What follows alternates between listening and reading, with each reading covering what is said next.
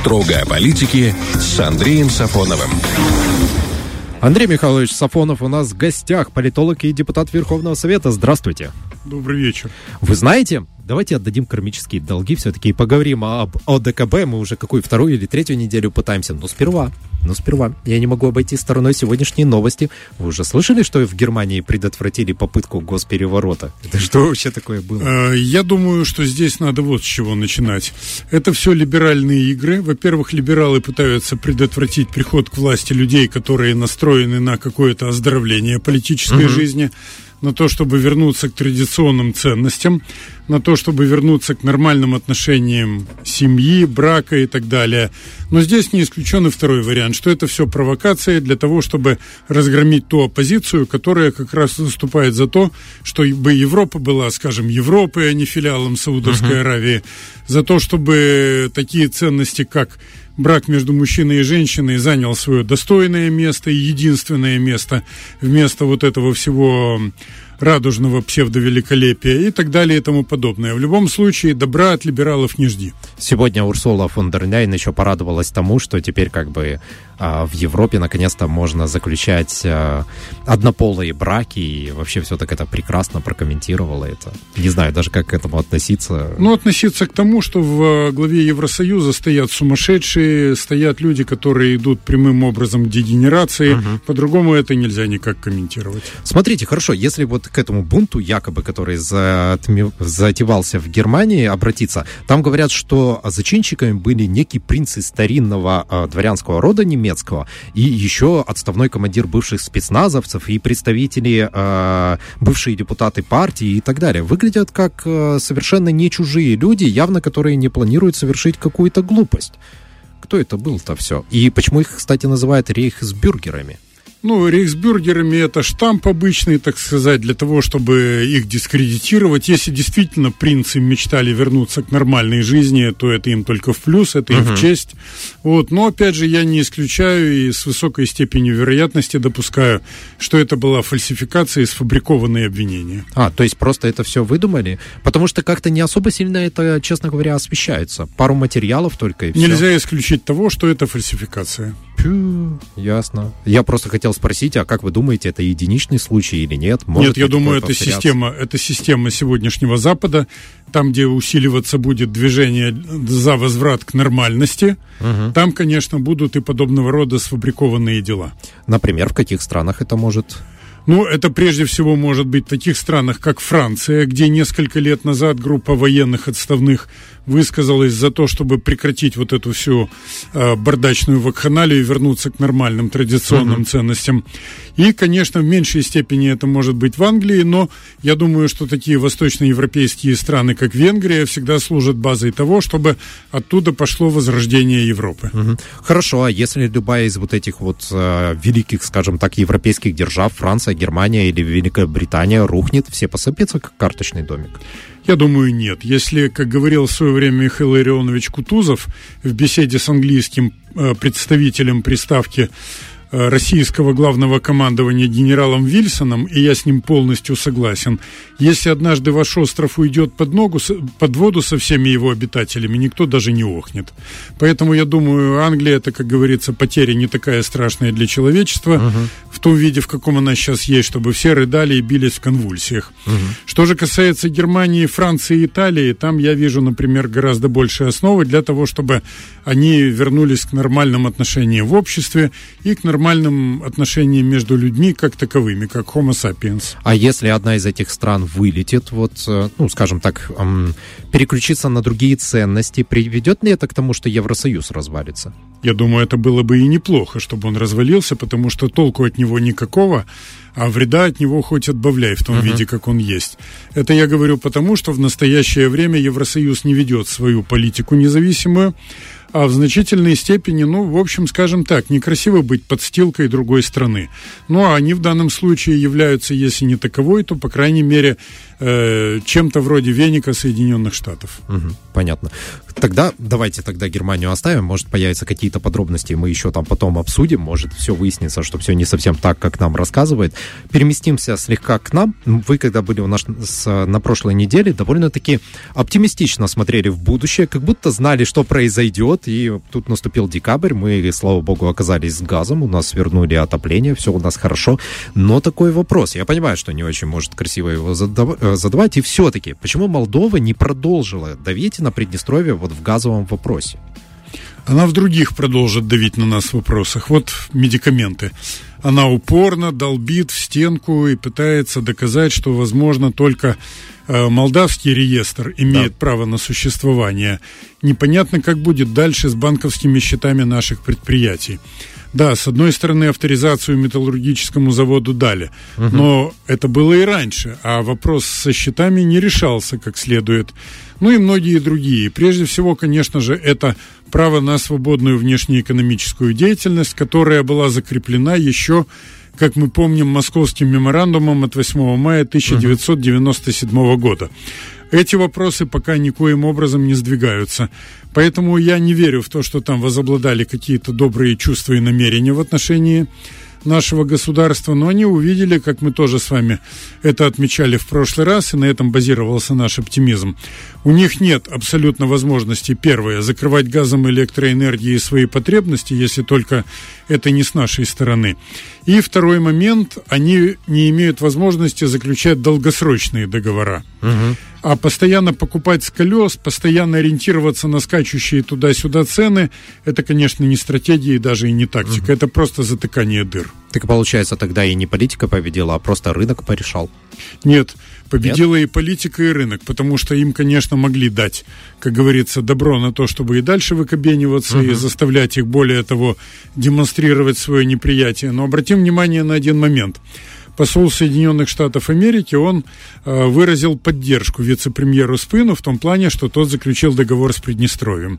То есть в данном случае, видимо, обострение обстановки в Молдо-Приднестровском регионе, в бывшей Молдавской ССР, угу. не входило, видимо, и в э, намерение Запада. Угу. Понятно тогда. Хорошо, а почему тогда сразу после э, того, как вот мы нам стало известно, что мы получим газ. Сразу после этого появились заявления, что Молдова впервые с этого месяца э, освободилась от влияния российского газа, и теперь она свободна. Что там происходит? Ну, здесь как раз ничего удивительного нет. Единственное, что здесь кроется тот намек, который давно пора было озвучить. Они поняли о том, что у Кишинева своя свадьба, у Тирасполя своя. И то, что они полностью, да, освободились сейчас как бы от влияния «Газпрома» угу. у себя, ну, это факт. Надолго ли, навсегда ли, тоже пока непонятно. Но что касается нас, то мы в данном случае получаем со стороны Российской Федерации все 100% того газа, который угу. формально да. направляет нам Молдова газ.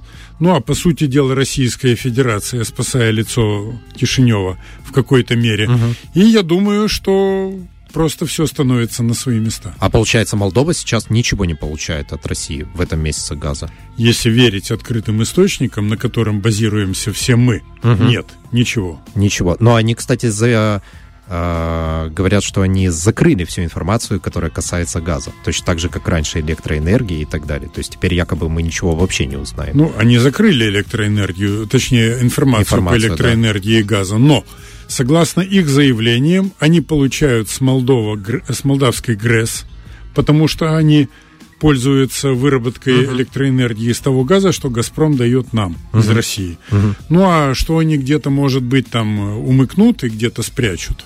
Да, Я ну, думаю, понятно. что аппаратура это покажет. Понятно. Но мы можем, вот как Приднестровье, чисто рассчитывать на то, что в следующем месяце нас не будут ждать неприятные сюрпризы? Есть у нас э, позитив в этом отношении? Опять-таки, вчера вечером прошла информация со ссылкой на кишневские источники, что данное соглашение захватывает период вплоть до марта, если я не ошибаюсь, даже включительно. Ну, тогда прекрасно. Тогда мы хотя бы зиму нормально Ну, переживем. скажем так, это передышка, по крайней да. мере. Просто каждая сторона будет ее использовать так, угу. как это необходимо. Но то, что проявлено с обеих сторон сторон и добрая воля, и здравый смысл, это, конечно же, огромный плюс. Тогда удивляет, почему мы не можем по другим вопросам договориться.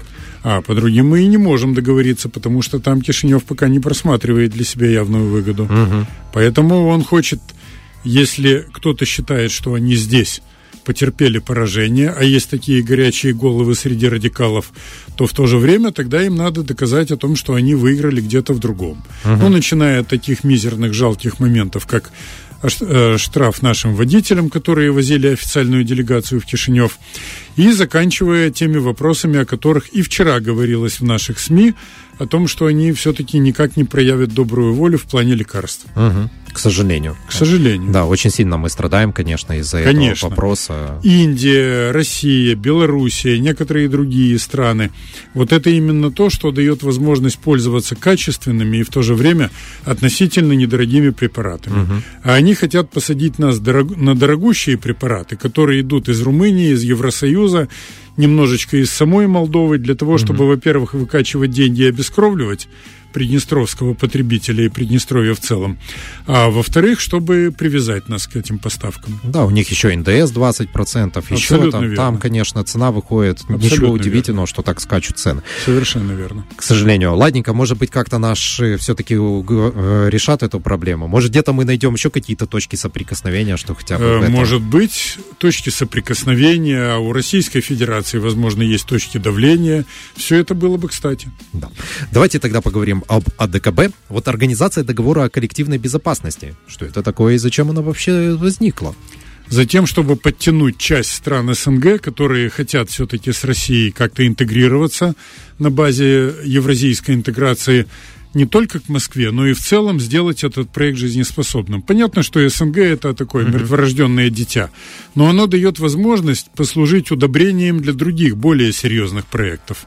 Кишинев, конечно, заговорил о выходе из состава СНГ, да, но в составе Содружества есть также вот и этот самый договор коллективной безопасности, mm-hmm. ОДКБ. Он предназначен для того, чтобы в будущем, как можно себе представить, сформировать полноценный военный и военно-политический союз. Кто входит в АДКБ?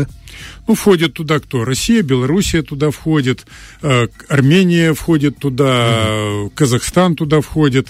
Вот, кого-то боюсь упустить. Узбекистан туда не входит, Нет. но сейчас он при Шевкате Мерзиёеве стал немножко ближе к Москве, чем был, скажем, при Исламе Абдуганиевиче Каримове. Хотя тот с Москвой тоже не ссорился.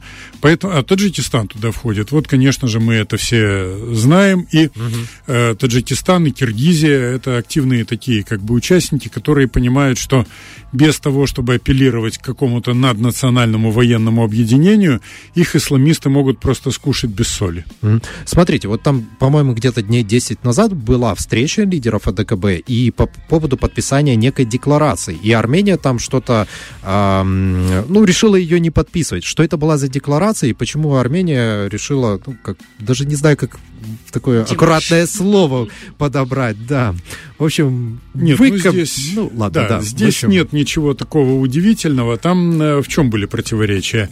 Декларация сама по себе не носила какой-то э, направленный в чью-либо сторону или позитив, или негатив. Угу. Она исходила из старого доброго принципа кота Леопольда. Ребята, давайте жить дружно. Но фишка в том, что между Арменией и Азербайджаном вековая, многовековая вражда – причем вражда лютая, которая никогда не утихает. Да. Там по сравнению с этим молдо-приднестровские противоречия это ерунда полная, детский утренник. И еще один момент. Армения-то она входит в состав ОДКБ, а Азербайджан нет, с одной стороны. С другой стороны, у Азербайджана очень хорошие отношения с Москвой, а лично у Алиева лично с Путиным. Угу. Но и это еще не все. Дело в том, что Армения тоже где-то она на уровне государственной политики попала между двух стульев, потому что если среди населения все-таки есть четкое понимание, что нельзя рвать с Россией, это реально дружественная един... страна, страна единоверцев в большинстве своем, которые не дадут пропасть то руководство Армении во главе с Николом Пашиняном его считают многие прозападными, проамериканскими деятелями. Ну, по крайней мере, скрытно uh-huh. проамериканскими. Мы знаем, что когда была вот эта оранжевая революция в Армении, то там это все базировалось во многом на базе НКО, носящих прозападный характер. Поэтому апеллирование к Москве «возьмите полностью нашу сторону» и откажитесь хоть как-то поддерживать Азербайджан, в этой ситуации, конечно, не сработало. Если бы Азербайджан полностью демонстрировал нежелание иметь дело с Москвой, а Армения в, состав... в лице руководства, наоборот, показывала, uh-huh. что она не мыслит себе иного вектора, кроме как пророссийского, тогда, я думаю, вопрос бы не возник. Подписали бы все, Россия бы поддержала Армению, но тут, как видим, отношения сложнее, и это не дает никому принимать односторонние решения. А то политологи пишут, что на самом деле якобы причина того, что Армения не стала подписывать э, эту декларацию, это то, что США предлагает более выгодные условия для партнерства Армении, чем Россия. Нет, я думаю, что американцы, они не могли бы ни, ничего предложить, если бы не вот эти противоречия, о которых мы сказали. Uh-huh. Американцы знают, на какие клавиши нажимать, они знают, что в армянском руководстве и в составе так называемого гражданского общества есть силы, пусть они и не доминируют, которые склонны к тому, чтобы отказаться от э, альянса с Москвой, угу. ликвидировать российскую базу в Гюмри и, может быть, там э, выйти даже из состава ОДКБ. Но они сейчас не делают основную погоду. Но, тем не менее, западники всегда любят играть в долгу, и они сейчас пытаются изменить соотношение почву, сил. скажем так. Да прощупать почву и показать, что они хорошие. Но, кстати говоря, это же за месяца два-три до них делали и французы. Угу. Мы помним, э, что и э, президент Франции лично, Макрон туда приезжал и встречался, да. и разговаривал. И это тоже понятно, потому что на Западе большая армянская диаспора, а во Франции очень большая. Тут еще а, Лукашенко, батька отметился, сразу же немедленно заявив по поводу, когда Армения не подписала, что, цитата, «Белоруссия с Россией как-нибудь объединятся и разберутся со своими проблемами, а оставшимся странам уже никто не придет на помощь». Вот он всегда вроде как много говорит, но чаще всего по делу. Что он имел в виду? Что лучше с нами дружить, чем нет? Ну, не только это. Он имел в виду то, что в случае чего на эти страны, и не только на Армению, он имел в виду там еще и страны Средней Азии, по крайней uh-huh. мере, такие как Киргизия, Таджикистан, которые, как представляется, недостаточно сильны в военном отношении. На них могут э, навалиться исламисты, причем те исламисты, которые создавались не без поддержки Запада. Uh-huh. Запад понял, что он не может полностью перелицевать уже окружающий мир и установить там свой порядок. Поэтому они вернулись к теории управляемого хаоса. Или они просто, образно говоря, допустим, э, взорвали гранату посреди толпы, отошли в сторону заблаговременно и угу. смотрят, что дальше будет, сколько там полегло, кто остался, и тогда они уже будут стараться подгрести под себя оставшихся. То есть не подписала не только Армения, но и другие страны? Нет, Армения отказалась подписать. Угу. Остальные не выражали такого желания, это был демарш именно со стороны Армении. Угу. Вы упомянули Киргизию, тут такой момент, там происходит декоммунизация, как они это называют. Значит, собираются переименовывать улицы, начать и вообще избавиться от всего, что носит советский характер. А, в первую очередь это произойдет в Бишкеке, да, в столице. А, четыре улицы переименуют, а потом уже думают, что будет развивать это и на другие города. А, мы становимся свидетелем очередной точки антироссийской а, деятельности там. С чего это вдруг такое антисоветчина развелась? Нет, ну, дело в том, что есть такие некоторые страны, которые пытаются показать, как бы утвердить, избавиться от комплексов, показать, что они велики. Угу. Вот. И это было еще попытки такие в 19 веке, в 20 веке. Вчерашние ханы, баи, бейки, эмиры, они считали важным доказать там э, белым чертям, как они говорили, русским, англичанам, uh что они сами ого-го, круче вареного яйца и выше самых высоких гор. Поэтому они, конечно же, хотели бы, с одной стороны, получать помощь, вот, от белых чертей. А с другой стороны, они бы хотели в то же время творить там у себя суд и расправу так, как им это кажется, угу. и в то же время никому не быть подотчетными. Они тем самым пытаются показать, что они теперь уже не Средняя Азия, которая была раньше, они сами по себе большие пупы земли. Угу. Кстати говоря, давным-давно уже по этому пути шел Туркменистан, Туркмения. Но это вырождалось там э, в откровенно дикие идиотские вещи, вроде того, что балет там запрещали, еще что-то, типа в Туркмении там балерунов и балерин не было, поэтому нечего этим, этим заниматься. Вот. Но это уже такие завихрения, как говорится, местного масштаба.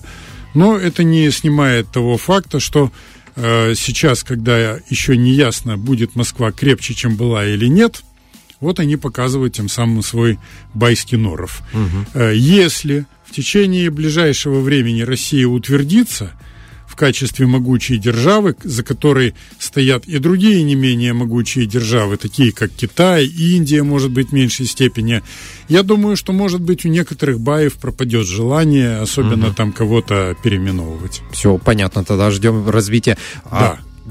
Идут Очень... за сильным. Хочу подчеркнуть, идут всегда именно за сильными. Угу. Да, просто так выглядит, знаете, как будто там накаляют обстановочку, не дай бог получит Россия очередной очаг. Но если действительно Россия покажет зубы, то я думаю... Да, а если она слабеет, ее будут пинать и дальше. Угу.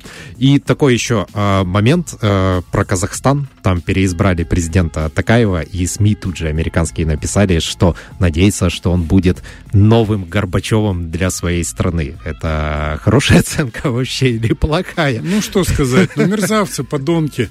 Вот, э, конечно, нормальному человеку это оскорбление, это смачный плевок в лицо и даже целая серия плевков.